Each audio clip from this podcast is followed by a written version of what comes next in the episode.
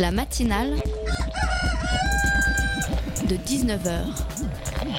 Et bah, c'est une émission qui parle de société, politique, euh, Culture alternative. On va aussi parler de sport, euh, de gens dans la rue. et l'actualité en règle générale. On va peut-être parler des corbeilles à linge pas en osier d'Auvergne. voilà, il y, aura, il y aura des invités. Des sociologues, des invités chercheurs. Les invités ne diront que des choses intelligentes. Ça va peut-être s'étriper un peu de temps en temps, mais La matinale de 19h, du lundi au jeudi jusqu'à 20h sur Radio Campus Paris.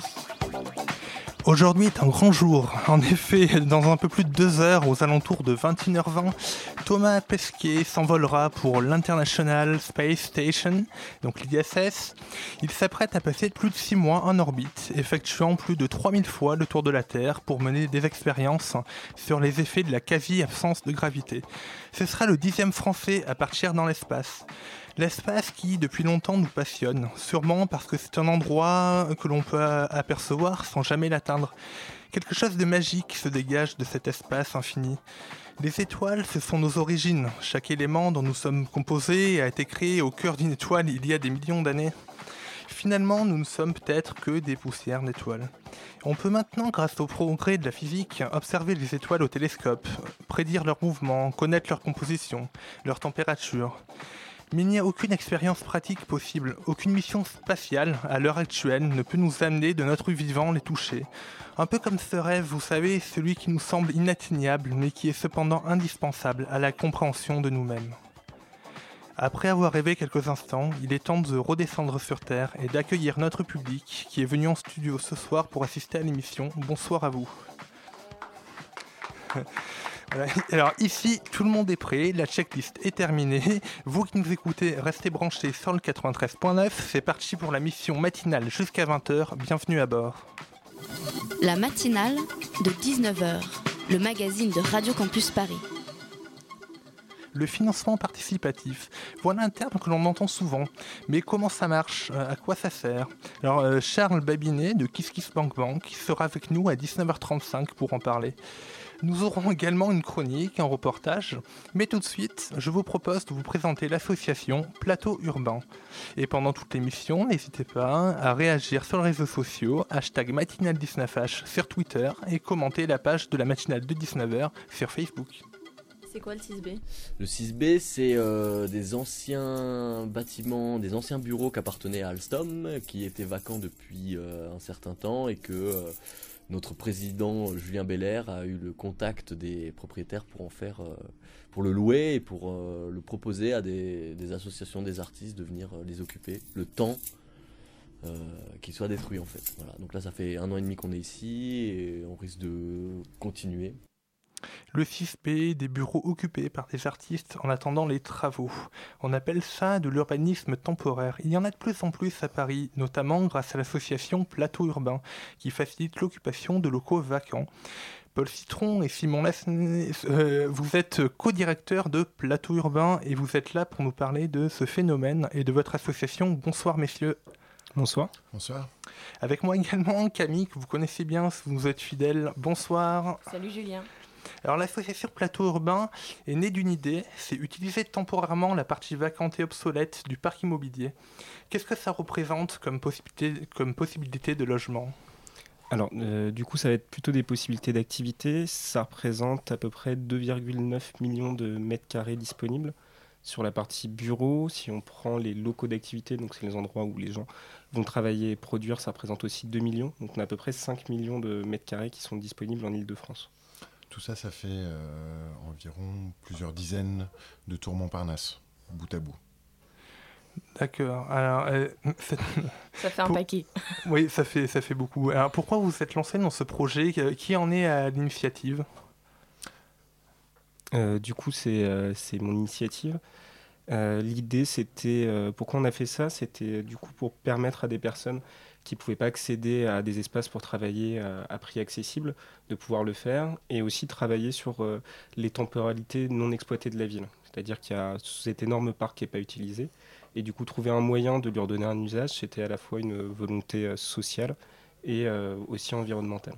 Mais alors justement, si, si vous utilisez ce- cet espace vacant, on peut se demander aussi pourquoi il est vacant, parce que si c'est parce que les gens cherchent des locataires, on imagine mal d'autres locataires prendre la place en attendant que des locataires qui ont les moyens de, de, payer, je dirais, ce, bien immobilier, de s'installer.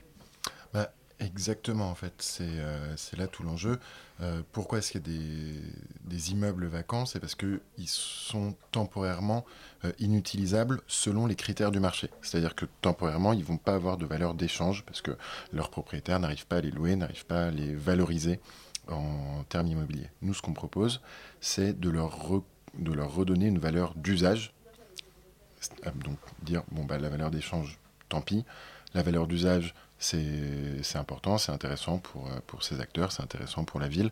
Et donc, donner à, tous les acteurs, à la fois les propriétaires et les occupants, les outils pour pouvoir utiliser ces bâtiments le temps euh, bah, le temps de cette vacance justement, donc le temps que le propriétaire décide d'en faire autre chose, c'est-à-dire de les réhabiliter, de les détruire.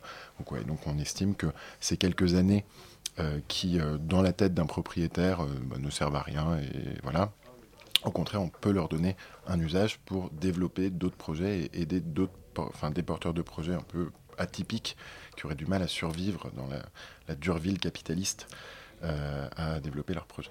Et alors du coup, valeur de marché, valeur d'usage, euh, on parle quand même de, locaux qui sont euh, dans les normes, je dirais, sanitaires. C'est quand même des, des bureaux, j'imagine, où il est possible d'habiter, où c'est pas, je dirais, insalubre, mais peut-être que c'est pas le mot, c'est des endroits où Simplement, il n'y a plus qu'à poser ses affaires, j'imagine. En fait, ça va dépendre. Euh, tous les bâtiments ne se prêtent pas à une occupation temporaire.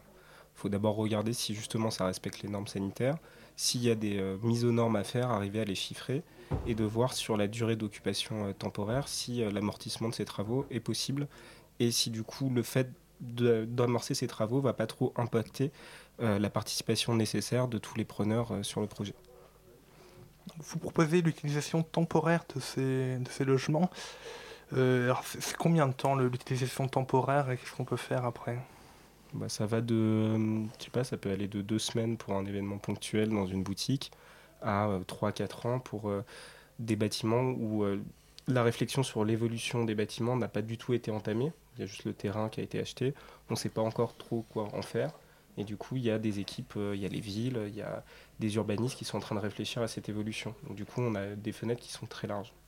Si tu veux, l'idée aussi de l'urbanisme temporaire, c'est d'aider, enfin de participer collectivement à une réflexion sur le futur usage euh, des locaux, des bâtiments, de la ville. Et donc dire que plutôt que de, réfléchir et décider en chambre euh, de, à ce qu'on va faire euh, d'un immeuble ou d'un groupe d'immeubles, d'un quartier, euh, et en attendant le laisser vide, en attendant qu'on ait trouvé une solution, ben nous on propose de faire des expérimentations, de s'en servir comme laboratoire. Comme ça, autant euh, il va se passer des choses intéressantes et ça pourra influencer le, projet pérenne, autant il se passera rien d'intéressant et donc ce serait une parenthèse et ça aura permis à des gens en tout cas euh, d'utiliser les immeubles. Mais alors du coup, comment vous, comment vous les trouvez les, les locaux libres? Parce que ça ne doit pas être évident non plus. Euh, j'imagine qu'avec vos formations, euh, vos travaux euh, respectifs, je crois que vous faites de l'urbanisme, c'est ça? C'est ça. Vous devez avoir des pistes, mais comment est-ce qu'on trouve ces locaux? Bah, en fait, mon ancien métier, c'était analyste immobilier responsable de l'offre de bureaux en Ile-de-France. Donc, en fait, on sait à peu près le stock et le nombre d'immobiliers vides. Après, l'intérêt, c'est pas d'aller cibler tel bâtiment en disant il est vide faire de la recherche pour retrouver le, propriétaire. C'est plutôt de cibler des grands propriétaires où on sait qu'ils ont du patrimoine vide. Donc, du coup, après, on les rencontre, on leur propose de s'occuper de leur patrimoine qui va être vacant. Et euh, à ce moment-là, ils vont nous dire bah, sur tel bien, on aimerait bien que du coup vous en occupiez. Ils sont où les locaux vides à Paris? Principalement, est-ce qu'il y a un endroit précis en Paris où il y a beaucoup de locaux vides euh, Non, la vacance à Paris, elle est plutôt, plutôt bien répartie. Enfin, y a pas de... Après, il y a des endroits euh, qui vont concentrer pour une période donnée euh, des, des, locaux vides, mais en fait, par définition, les locaux vides, ils, ont, il ne reste que quelques années. Et donc, ça, ça, change au fur et à mesure sur Paris, on n'a pas de réponse. En Ile-de-France, par contre, il y a une assez forte concentration euh, dans tout le secteur qui est au nord de la Défense, en fait. Il y a beaucoup d'immeubles de bureaux qui ont été construits dans les années 90 puis 2000. qui sont désormais obsolètes et qui n'arrivent pas à trouver preneur parce qu'ils sont de trop grande taille. Trop grande taille, ça veut dire que quand on va chercher un, bureau, on va. Le fait qu'il soit de grande taille, c'est peut-être bien. Alors c'est trop cher, c'est ça? C'est pourquoi on le prendrait pas? Alors en fait, euh, l'idée de plateau urbain, c'est de, on, s'adresse à des porteurs de projets euh, associatifs, culturels, artistiques, euh, de l'économie sociale et solidaire. Donc tout ça, c'est souvent des petites structures qui ont donc besoin de locaux de petite taille.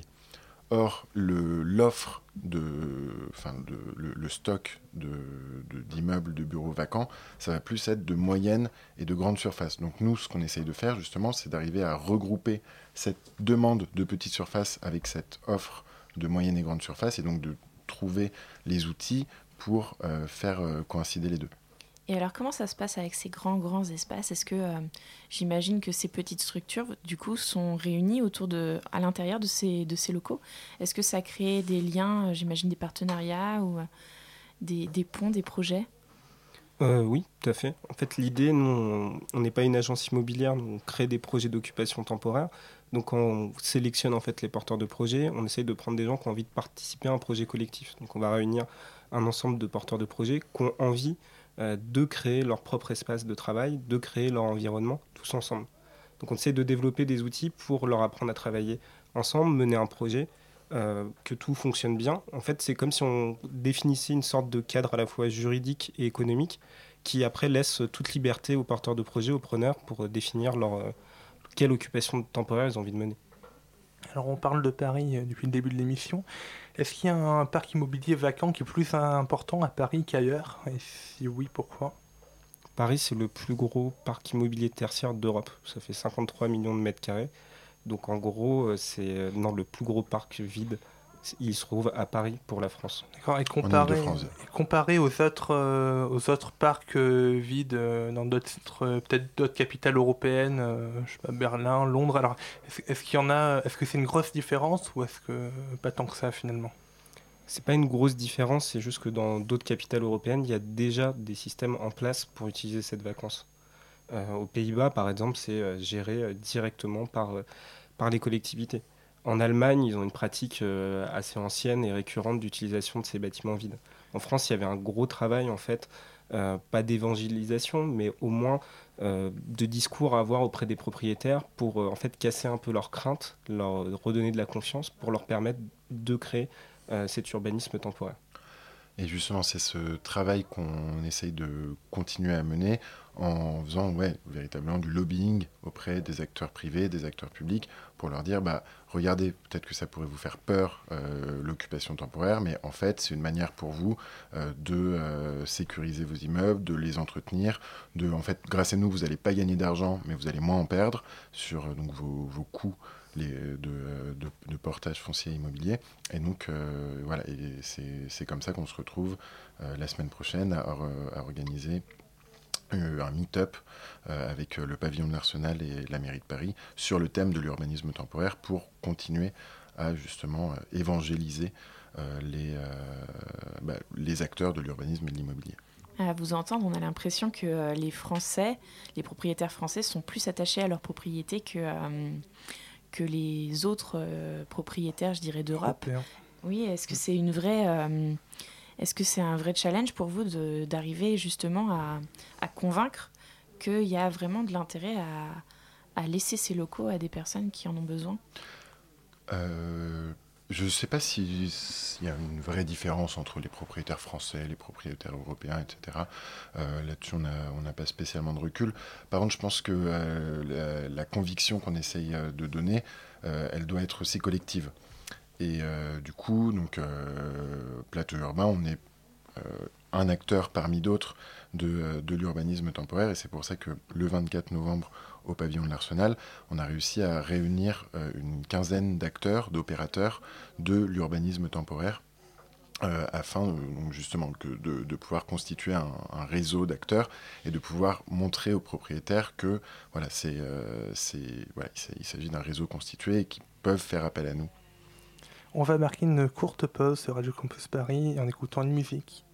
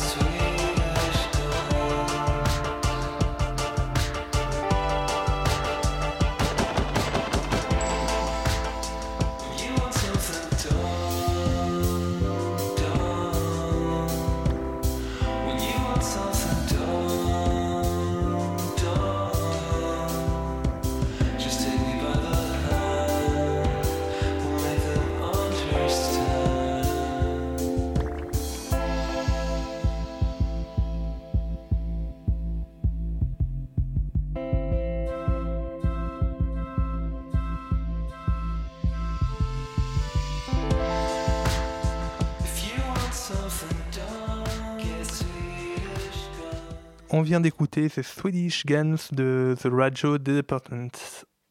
La matinale de 19h du lundi au jeudi jusqu'à 20h sur Radio Campus Paris. Et nous sommes toujours en compagnie de Paul et Simon de, de Plateau Urbain.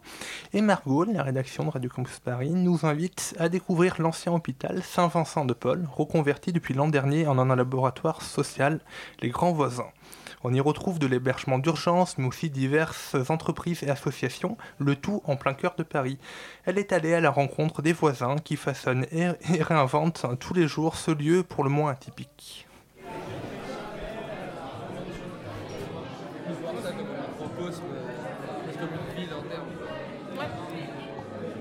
Et pas si interne que ça, parce que c'est ouvert à l'extérieur. Oui, c'est un quartier en fait. Justement, comme on fait des événements euh, tout de- hyper diversifiés, le public euh, en, en écho est très diversifié aussi. C'est parce que ici, quand tu rentres à l'intérieur, ben, tu laisses le comportement que tu as dehors. Quand tu rentres ici, tu deviens meilleur. Tu vois un peu? Et en général, quand tu viens une fois, tu vas venir plusieurs fois après. Parce que c'est un endroit qui enchante et qui unit, qui unit les gens. Bah ouais, ben moi je travaille ici. Tu fais quoi? Je travaille pour l'association Aurore et je suis chargé d'agriculture urbaine. Bah, ça consiste à tous les espaces verts que tu vois ici. Mhm. On les donne à des résidents pour qu'ils puissent cultiver et euh, qu'ils puissent avoir un potager. Et puis, euh, Après, le tout, c'est même pas de, de vendre, c'est le tout, c'est de discuter, de rencontrer d'autres personnes. Comme les mardis aussi, on a, on a un café mobile qu'on fait ici. On donne du café à des résidents. Le tout, c'est de créer, changer quelque chose avec l'autre, partager, un- partager quelque chose autour d'un bol de thé ou d'un café. Ça unit, ça, ça réunit des gens. de, c'est de la vie, c'est ça quoi, l'humanité. L'humanité en ville. En. Exactement, c'est ça. Alors du coup, vous habitez ici Oui. Vous habitez en haut là Ouais. Oui, il habite ici, au deuxième étage. Moi, Lui, j'habite- il est le deuxième foyer qui s'appelle Albert. D'accord. Vous vous connaissiez avant d'habiter ici ou pas Euh, non. Vous êtes rencontrés là On, on est de la même ville. en fait. Vous venez d'où On est Avec hébergé par l'association. Il se passe des choses bien. Il se passe des choses bien, ouais. Oui, pour les hébergés. Bon, pas pour les hébergés, même pour les gens de l'extérieur aussi. Ouais. Mais nous, on est des. Voilà. On, est, on participe des, des activités, on fait des bénévolats. Et, Vous faites quoi? Ben, on fait des couscous. Je les prépare le semoule. Lui, c'est le serveur. Ouais Une fois par semaine, on fait ça. Une fois par semaine. Mercredi. Il y a 600 personnes qui, qui vivent ici euh, parce qu'ils sont hébergés par l'association Aurore, qui héberge des personnes euh, en difficulté. Il y a, et sinon, il y a des personnes qui travaillent là aussi. Il y a 120 associations qui ont leur bureau euh, sur le site.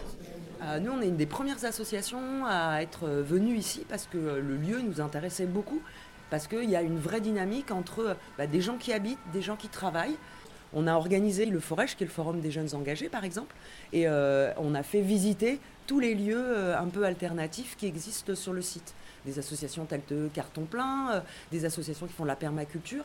Et donc, bah, nous, ça nous permet aussi d'être en contact avec des gens qui font. Et là, donc, vous êtes en train de faire quoi? On fait une bibliothèque. Vous avez euh, maintenant, depuis peu, un atelier euh, au grand voisin. Comment vous l'avez acquis? En fait, via Plateau Urbain qui met en relation euh, des bailleurs, des propriétaires qui ont des, lieux vacants en fait euh, en attendant euh, soit un réemploi, soit une rénovation, soit dans ce cas-là ça va être une destruction partielle euh, avec des artistes, des artisans. Je trouve que c'est bien de recycler un, bâtiment que n'avait plus d'usage pour différentes activités. C'est ouvert ici depuis, de- depuis l'année dernière. On a réussi à faire euh, ce que les politiciens n'ont pas fait depuis 50 ans, c'est-à-dire unir les gens. à réunir les gens. Et, et donc, euh, merci Margot pour ce reportage. Je vais demander à Bravo, nos, voilà. Je vais demander à nos invités un peu ce que, ce que vous pensez de, voilà, de l'hôpital euh, Saint-Vincent-de-Paul, de la façon dont elle a été reprise. Qu'est-ce que, qu'est-ce que vous en pensez? Bah, je pense que c'est un des plus gros projets d'occupation temporaire qui ait jamais été fait, du moins en Ile-de-France. Et euh, ça constitue un véritable laboratoire social de l'insertion. Et c'est euh, hyper intéressant en fait. Je pense que euh, ce projet de mixité qui était voulu, on arrive à un stade où ça commence à devenir assez concret. Et on a permis au voisinage et à une partie des Parisiens de progresser sur l'acceptabilité sociale de l'hébergement d'urgence en ville. C'est-à-dire qu'il y a des personnes qui viennent et qui euh, n'auraient pas l'habitude de fréquenter un public euh, qui est sensible, en extrême difficulté, qui est, qui est résident sur le site. Et du coup, les interactions qui se créent sont assez belles et c'est très intéressant. D'accord, donc un exemple à suivre. Je vous propose peut-être de parler des propriétaires. Est-ce que pourquoi les propriétaires acceptent-ils de louer en quelque sorte ces biens-là? Quels, quels, intérêts ils en tirent? Bah, Le premier, en fait, c'est que la sécurisation d'un bâtiment, pour pas que ce soit squatté, ça coûte une fortune. Donc, un mètre chien, c'est 12 000 euros par mois. Donc, à partir du moment où c'est occupé, si on lisse sur un an, ça fait une belle économie, en fait. Donc, ce qui les intéresse dans un premier temps, c'est de sécuriser leur bâtiment. Ça, c'est la, première raison pour éviter les risques de squat. La deuxième, c'est de réfléchir bah, au futur usage que pourrait être fait de, de ces bâtiments, s'ils n'ont pas pensé. Et je pense que la troisième, c'est aussi une certaine image sociale, de pouvoir du coup redonner vie à ces espaces et de permettre l'accessibilité d'espaces de, travail à des populations qui ne pourraient pas en avoir. Est-ce qu'on a justement un recul là-dessus une fois que le propriétaire a récupéré son bien euh, Que font les associations et les personnes qui, euh, qui profitaient de, cette, euh, de ce logement vacant? Plusieurs choses. En fait, justement, le, fait d'avoir une mixité d'acteurs qui peuvent venir occuper les, bâtiments, bah, ça permet de ne pas avoir tout le monde à reloger de la même manière au, au, même moment. Donc, par exemple, les jeunes entreprises qui viennent, bah, au bout de 2-3 ans, euh, elles ont pu euh, voilà, aguerrir un peu leur, leur, modèle économique. Et donc, parfois, elles peuvent retourner sur, sur le marché classique.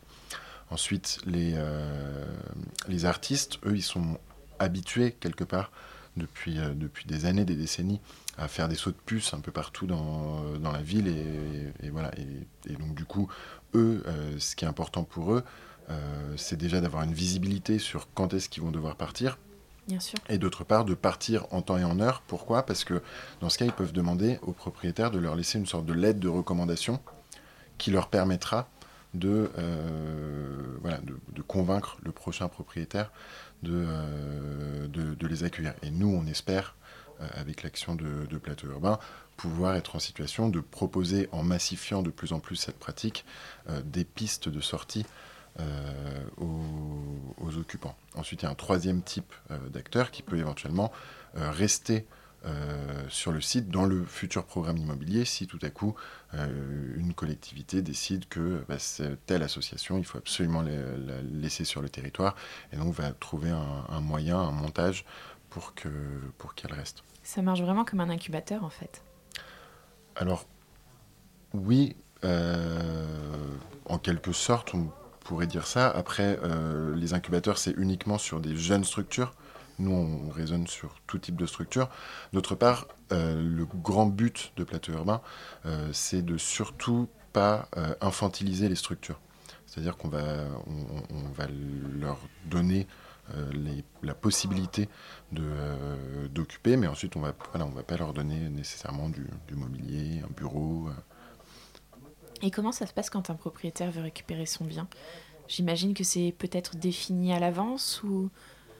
Oui, en fait, le, but aussi, c'est de travailler pour que les propriétaires nous donnent des périodes un peu fermes d'utilisation. C'est-à-dire que euh, ce qu'on a retrouvé dans pas mal d'occupations et qu'on voit dans certains squats qui sont devenus conventionnés ou même dans d'autres occupations légales, c'est que les gens vous disent bon, logiquement, ça devrait durer un an, mais peut-être plus. Et on aimerait en fait sortir de ça et arriver à définir avec le propriétaire à l'avance, qu'on arrive à faire maintenant. Bah voilà, on a une occupation, c'est pour 15 mois. Donc vous venez ici, vous savez que pendant 15 mois, vous pouvez investir un espace euh, le réhabiliter, faire les travaux si vous avez envie, mais au bout de 15 mois, vous savez que vous devez partir. Donc ça, ça permet aussi aux utilisateurs qui viennent dans les bâtiments euh, de préparer un peu à l'avance leur départ, de savoir qu'ils ont une parenthèse euh, accessible pendant ce moment-là. Des travaux, ça veut dire qu'à la fin, le propriétaire a une plus-value sur son logement? Non, parce qu'en fait, généralement, les bâtiments, ils vont, ils, sont, ils vont être vraiment restructurés de manière assez lourde. Donc, je sais pas, quand on parle de travaux, c'est il y a quelqu'un qui a refait la peinture ou quelque chose comme ça. Quoi. Et euh, bah, c'est le cas sur euh, l'appel à projet qu'on a lancé euh, mardi soir sur un hôtel d'activité dans le 20e arrondissement qui s'appelle l'hôtel d'activité Serpollet, où il va y avoir plus de 660 mètres carrés de bureaux, 220 mètres carrés d'activité, où du coup c'est le propriétaire, c'est le bailleur social l'ARIVP, qui vont devoir réhabiliter en fait ce bâtiment à partir dans justement 15 mois à partir de janvier. Eh bien, merci euh, Paul Citron, Simon d'avoir euh, répondu à nos questions ce soir sur Plateau euh, Urbain, de nous avoir présenté ce- cette association, ce, ce système. Et merci encore une fois à vous. So many heartbreaks. So little time.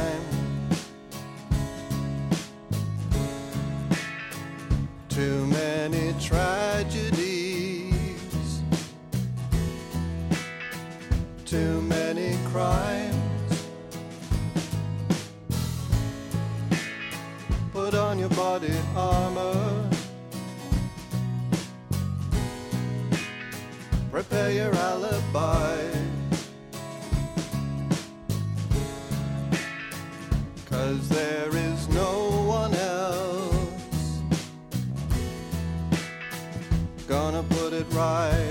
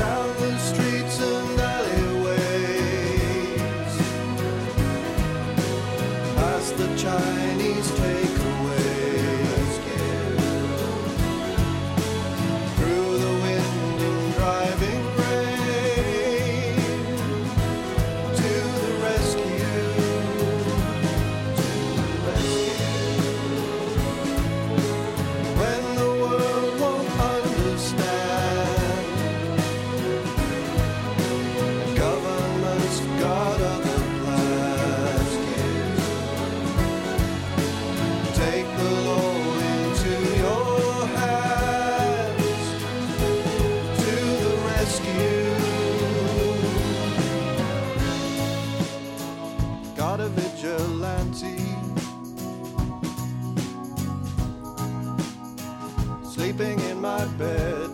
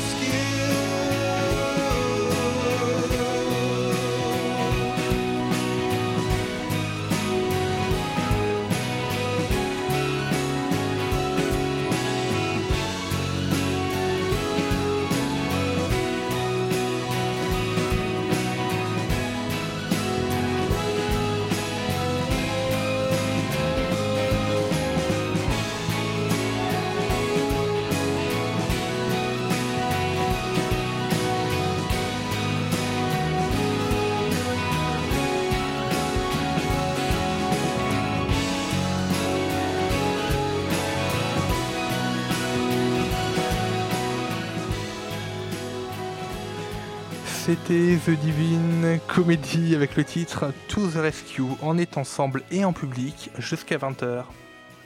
La matinale de 19h. La COP 22 à Marrakech est souvent présentée comme la COP africaine ou encore la COP de l'action.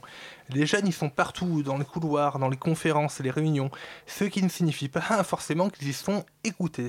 Pascal de Radio Campus Paris y est en ce moment, c'est un peu notre envoyé spécial. Il s'est arrêté sur ce qu'avaient à dire les jeunes africains rencontrés en zone société civile.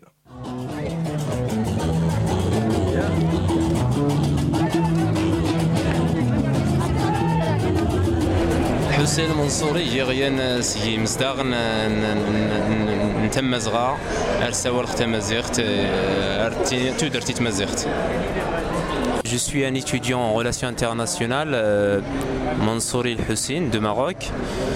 Je fais partie d'un peuple autochtone, c'est-à-dire Amazir.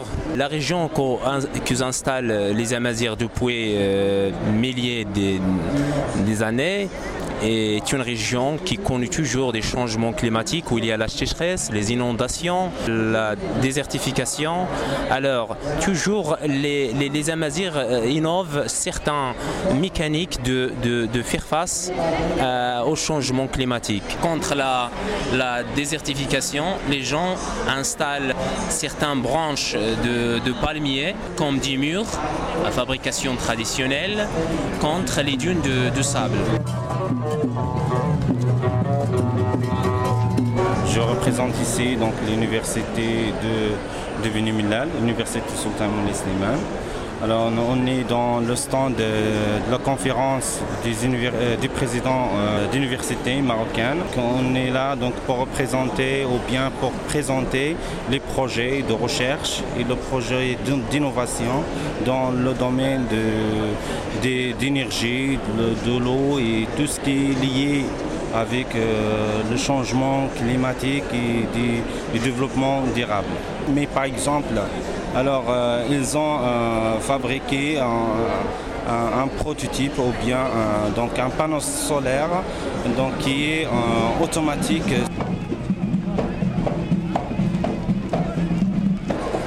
Oui, bonjour, je m'appelle euh, Aisance Kalanju de la nationalité congolaise, Congo-Kinshasa.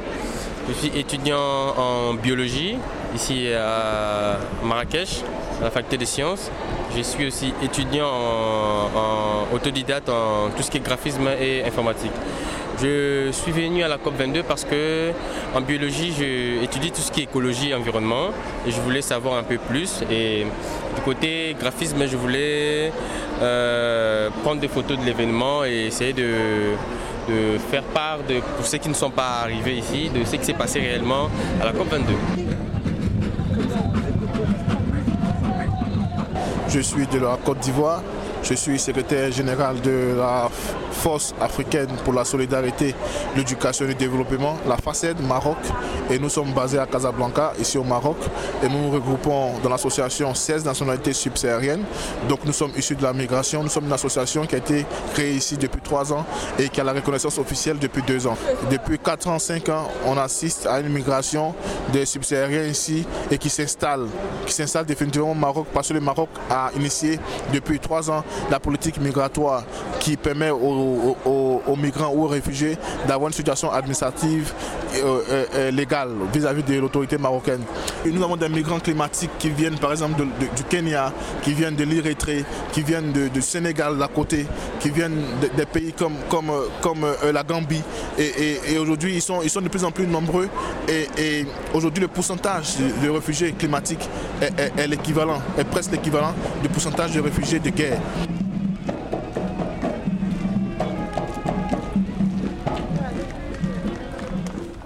Merci Pascal pour ce reportage.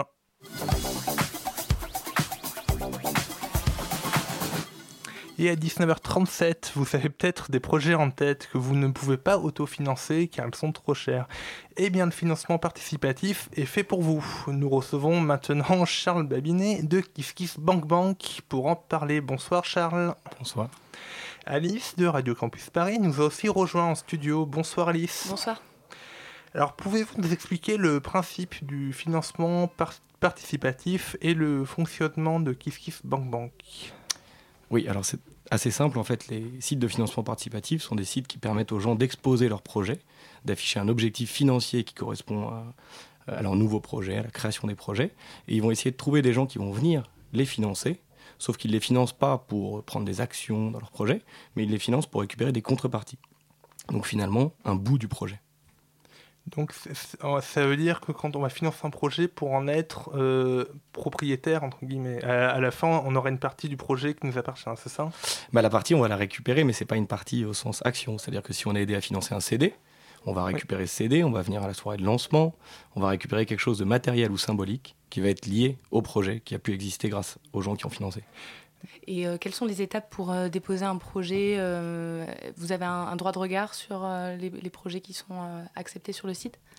Alors, droit de regard, c'est un mot un peu fort, mais on va dire que les gens proposent des projets en ligne, et nous, on va essayer de les encadrer et de leur donner des conseils pour qu'ils réussissent à collecter. Après, il y a des critères, on va dire, il y a des catégories, et nous, on prend des projets qui vont être créatifs, innovants ou solidaires. Donc, pas de projet personnel, par exemple. D'accord. Et euh, au niveau euh, euh, du déroulement euh, d'une campagne de financement, ça, se passe en plusieurs étapes. Ça dure combien de temps? Euh, ça peut durer maximum deux mois de financement en tant que tel, mais en général, les gens préparent, puisqu'il faut bien s'armer, bien expliquer son projet, trouver des contreparties à donner en échange des dons, et préparer une petite campagne de communication, puisque l'idée, c'est de donner à voir le projet un maximum. Et pour qu'il soit bien vu, il faut avoir préparé en amont la, campagne. Donc finalement, ça peut durer peut-être 3-4 mois en tout. Voilà. Et alors, est-ce que tous les projets disposent du même temps de campagne? En fait, chacun choisit. C'est un maximum de deux mois. Mais euh, si quelqu'un a envie de faire une collecte en une semaine, il peut aussi essayer. Après, il y a un risque, puisque si l'objectif n'est pas atteint, les gens qui ont participé sont remboursés. Donc c'est extrêmement important d'arriver à atteindre l'objectif fixé. Donc mieux vaut prendre un petit peu de temps quand même, et pas simplement une semaine.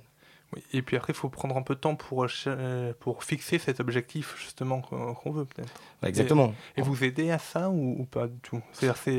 En fait, quand les gens nous soumettent un projet, il n'est pas directement en ligne. Et nous, on va leur donner des conseils sur la manière dont ils l'expliquent, sur la manière dont euh, ils ont choisi les contreparties, ou sur la durée et le montant qu'ils ont fixé. Alors, quels sont les, les projets qui marchent le mieux sur euh, votre site? Euh, C'est surtout les projets qui ont pris le temps de préparer, justement, qui ont bien réfléchi à la communication. Euh, après, les projets qui marchent sont les projets qui fédèrent, mais on pense que dans l'artistique, dans la solidarité et dans l'innovation, on peut fédérer. D'accord. Donc euh, vous fêtez cette année vos 7 ans d'ex- d'existence. Et vous avez aussi lancé donc Hello Merci et l'autre plateforme. Lendopolis. C'est Lendopolis. Lendopolis. Est-ce que vous pouvez nous en dire quelques mots rapidement? Alors très rapidement, euh, donc on s'est rendu compte que euh, finalement ça marchait pour les créateurs et les innovateurs, et on s'est dit qu'il y avait peut-être d'autres gens qui pouvaient utiliser ce service pour financer des projets. Et donc on s'est ouvert avec Hello Merci à du prêt sans intérêt, les gens donnent et récupèrent de l'argent, et avec l'Endopolis à du prêt aux entreprises avec intérêt. Donc là les gens récupèrent de l'argent, mais ils prêtent à des TPE et des PME. Donc c'est différent des projets artistiques ou créatifs qu'on trouve sur KissKissBankBank. Alors, pour fêter ces 7 ans d'existence, KissKissBankBank ouvre aujourd'hui une maison du crowdfunding rue de Paradis dans le 10e arrondissement. Hier, euh, le lieu ouvrait ses portes à la presse et Alice, ici présente, s'y est rendue.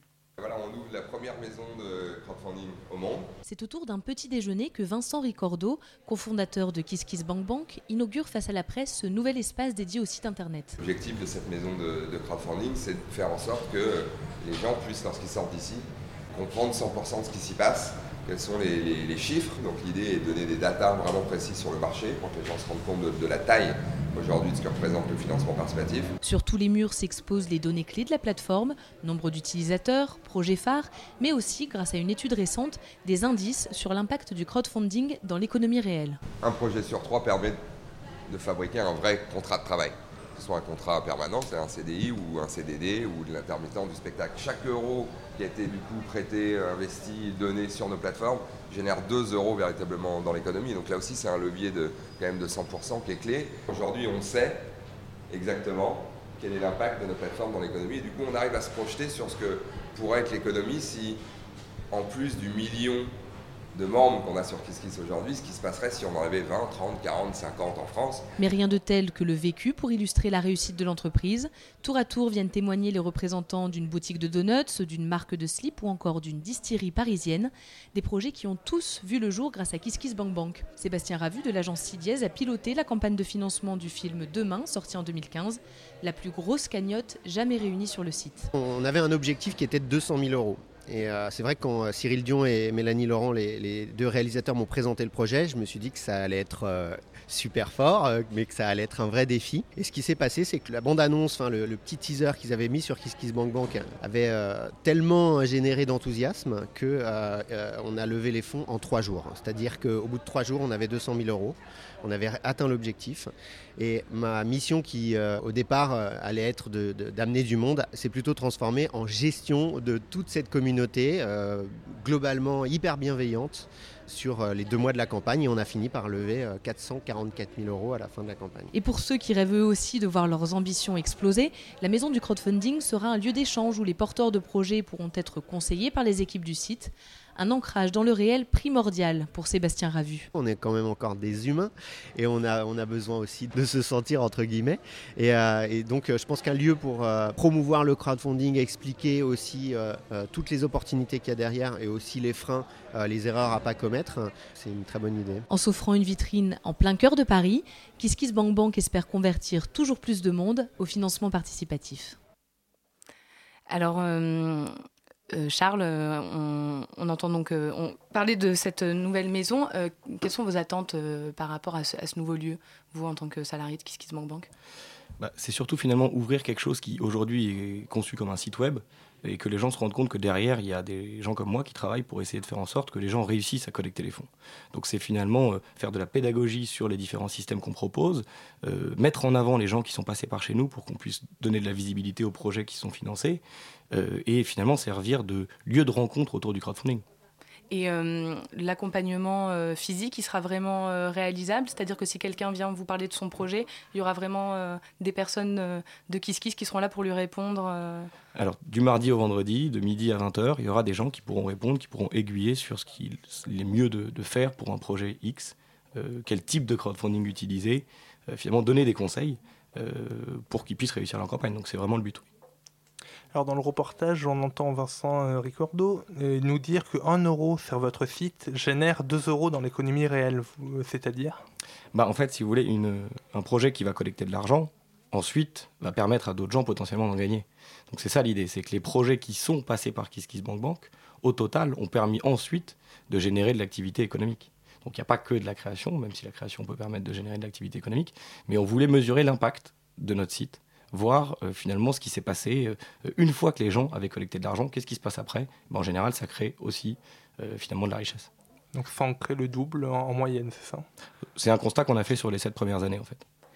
Et euh, dans, les, euh, dans toutes les données que vous mettez en avant donc, dans cette maison, euh, il y a pas mal de, de- donc, euh, bah, de, de chiffres, comme, comme on vient d'en parler, mais aussi des chiffres sur les crowdfunders, c'est comme ça que vous les appelez Les, Les kissbankers, les- Les, la- les kissbankers, enfin, les, euh, les participants. Euh, comme quoi, ils sont euh, plus optimistes, euh, plus euh, tournés euh, vers l'associatif. Enfin des choses qui sont très bien, mais est-ce que c'est pas aussi euh, parce que le financement participatif, ça euh, se fixe sur des personnes qui ont les moyens, qui euh, une certaine classe de, population qui peut se permettre de donner? Bah, on peut toujours considérer que les gens ne peuvent pas donner, mais sur KissKissBankBank, Bank, on peut donner à partir de 1 euro. On a vu beaucoup de projets où la moyenne de dons était extrêmement basse. Donc non, au contraire, je pense que c'est on décomplexe les gens finalement sur le don, l'argent. Euh, Il y a un tabou en France là-dessus. Nous, notre idée, c'est de dire, mais même si vous avez 1 euro pour un projet, c'est bien. Euh, alors peut-être qu'il y a des gens qui peuvent pas, mais ça peut permettre quand même à pas mal de gens de le faire. D'accord, et juste une question, une dernière question sur, euh, sur la maison. Est-ce que vous allez organiser d'autres événements? Plein. L'idée, c'est de mettre en avant les porteurs de projets. Donc eux organiseront des événements chez nous et on les mettra en avant. Une musique tout de suite.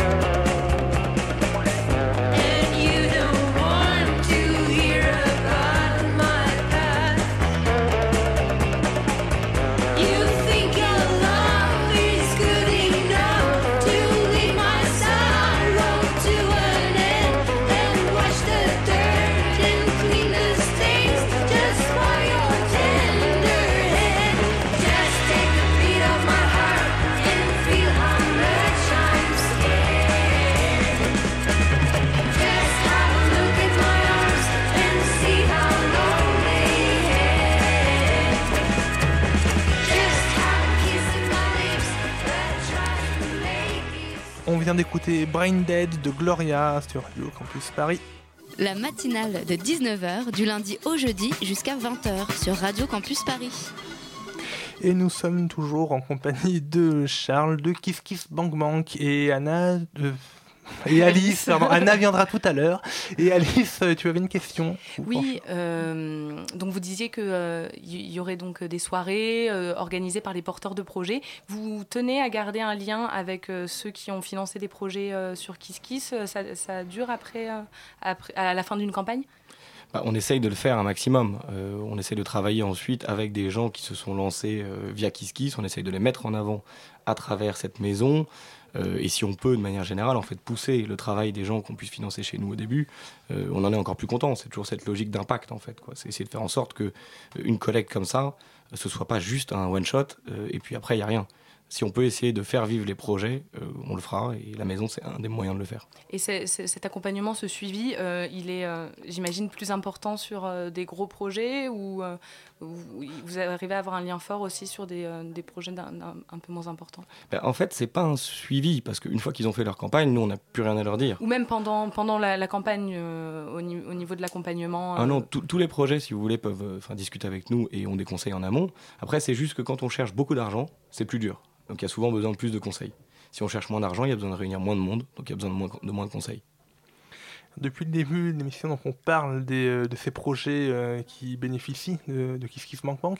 Est-ce qu'on pourrait parler des, de ceux qui investissent dans, ces projets Et, euh, Qui sont-ils et pourquoi ils vont investir dedans? Est-ce que vous savez un peu?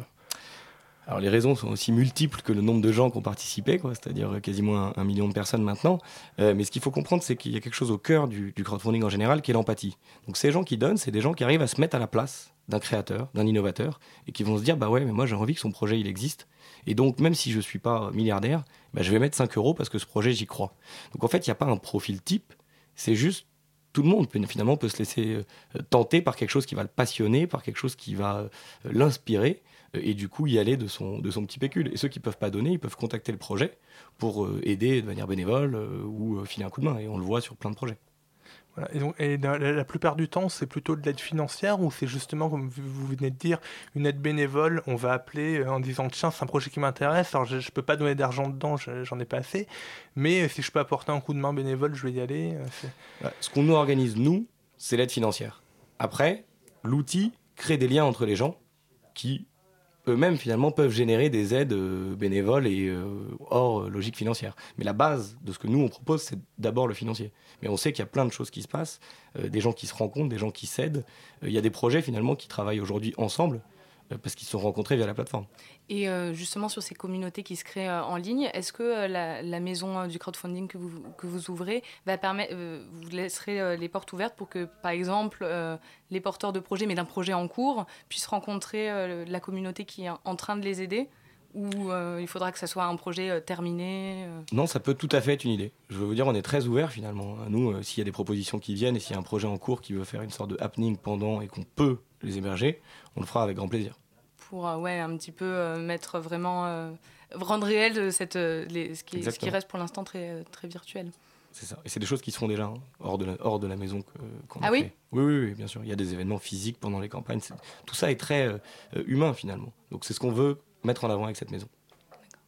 Alors, est-ce que pour euh, conclure un petit peu ce qu'on vient de dire, on pourrait euh, voir un peu à l'international ce qui se passe? Est-ce que ce, ce type de, de projet associatif existe aussi ou est-ce que vous êtes inspiré de, d'autres choses? Ah, c'est une, une vague finalement depuis 7-8 ans qu'on retrouve dans tous les pays.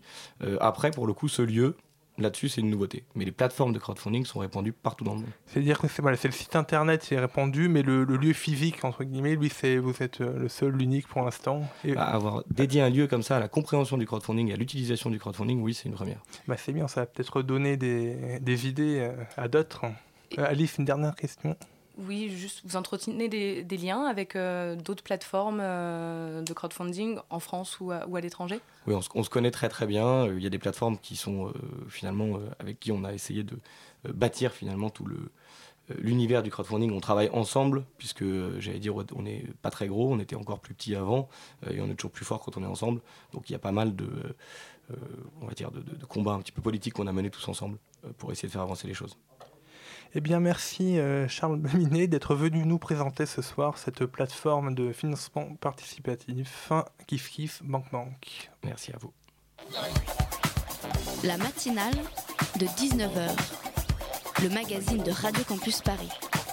Du lundi au jeudi jusqu'à 20h. Et Anna, la voilà. Donc ce soir, tu nous parles du dernier livre de Charles Pépin, Les Vertus de l'échec. Bonsoir. Et oui, Les Vertus de l'échec, c'est un livre qui nous invite à appréhender de manière positive nos échecs en les voyant soit comme un moyen de s'accomplir, soit comme un signal pour prendre une nouvelle direction dans notre vie qui nous correspondrait plus. Oula, c'est donc un essai philosophique, c'est c'est sérieux. Alors oui, euh, mais n'ayez crainte, il n'y a pas de concept euh, ni de théorie incompréhensible dans ce livre. Charles Pépin est un prof de philo au lycée, ses propos sont extrêmement clairs au point qu'il donne l'impression de s'adresser à ses élèves, c'est un peu comme de la philopédagogie. L'auteur se base sur le principe que l'école en France est particulièrement sévère vis-à-vis de l'échec. Il part d'ailleurs du postulat qu'il faudrait changer notre manière de juger les erreurs ou les hors-sujets à l'école et les revaloriser, ce qui permettrait de souligner l'originalité des devoirs et de mieux comprendre ce qui n'allait pas pour se corriger. Mais alors pourquoi est-ce qu'il y a un rapport particulier à l'échec en France et par rapport à d'autres pays? Le livre de Charles Pépin commence avec un chapitre intitulé L'échec pour apprendre plus vite, le problème français. Il explique dès le début que par rapport aux Américains, il est demandé aux Français de suivre une voie toute tracée, sans, échec, d'accumuler ses diplômes sans se poser de questions, ce que les Américains appellent le fast track, une idée selon laquelle il serait mieux de réussir le plus vite possible pour se placer sur les rails du succès. Au contraire, aux États-Unis, on valorise le fast fail, c'est-à-dire l'échec rapide.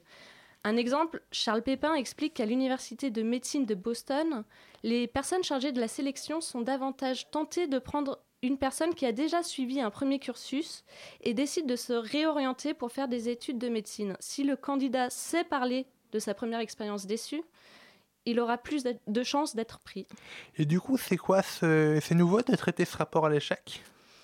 Charles Pépin explique que très peu de philosophes ont travaillé sur ce sujet, même s'il base ses recherches sur certains philosophes comme Nietzsche, Bergson ou Bachelard. Ses arguments sont surtout fondés sur des récits de vie de personnalités célèbres comme le chanteur-compositeur Serge Gainsbourg, le tennisman Raphaël Nadal ou l'auteur du célèbre Harry Potter, J.K. Rowling.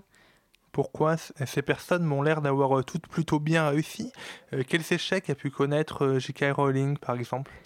Alors, avant de devenir l'auteur à succès, J.K. Rowling avait connu un échec à la fois professionnel et sentimental. Elle a perdu son poste chez Amnesty International et s'est fait quitter par son mari. Elle raconte après ses succès que cette période, où elle a eu l'impression de rater sa vie, qui lui a permis de retourner ce vers quoi elle a toujours voulu aller, l'écriture. Après avoir écrit Les aventures d'Harry Potter, elle a dû essayer essuyer une dizaine de refus avant d'être publiée et d'obtenir le succès qu'on lui connaît. C'est son obstination et son aplomb face à l'échec qui lui a permis de s'accomplir. L'essai de Charles Pépin est revigorant et permet de voir les échecs sous un nouveau jour. Après avoir traversé différents cas d'échecs, il explique qu'il faut les chérir et les considérer comme des trésors qui nous permettent de nous rapprocher de nous-mêmes. C'est ce qu'avait déjà compris le tennisman suisse Stanislas Wawrinka, vainqueur entre autres de Roland Garros, en se faisant tatouer une citation de Samuel Beckett Déjà essayé, déjà échoué, peu importe, essaie encore, échoue encore, échoue mieux. Une citation qui résume tout et qui donne envie d'échouer pour le meilleur. Eh bien, merci Anna pour cette chronique. Anna qui termine cette matinale, qui touche déjà à sa fin. Et je tiens à remercier toute l'équipe. Donc merci Camille, Alice pour euh, vos, interviews, Margot pour ton reportage, Rémi derrière la vitre qui nous a réalisé ce soir, Marion et Elsa qui, comme toujours, ont coordonné brillamment cette émission. Et derrière la vitre, j'aperçois Hugo qui trépigne. De quoi vous allez parler dans une situ Alors ce soir, on a invité un jeune chercheur qui est parti en mission sur le plus long glacier du Népal, le Ngonzumpa. Donc une expédition passionnante avec euh, des découvertes plutôt glaçantes, vous verrez. A tout de suite. Eh bien alors on met notre blouson, euh, notre bonnet et on, on écoute ça dans quelques secondes. Le retour de la matinale, ça sera lundi à 19h. Bonne soirée à vous sur les ondes de Radio Campus Paris.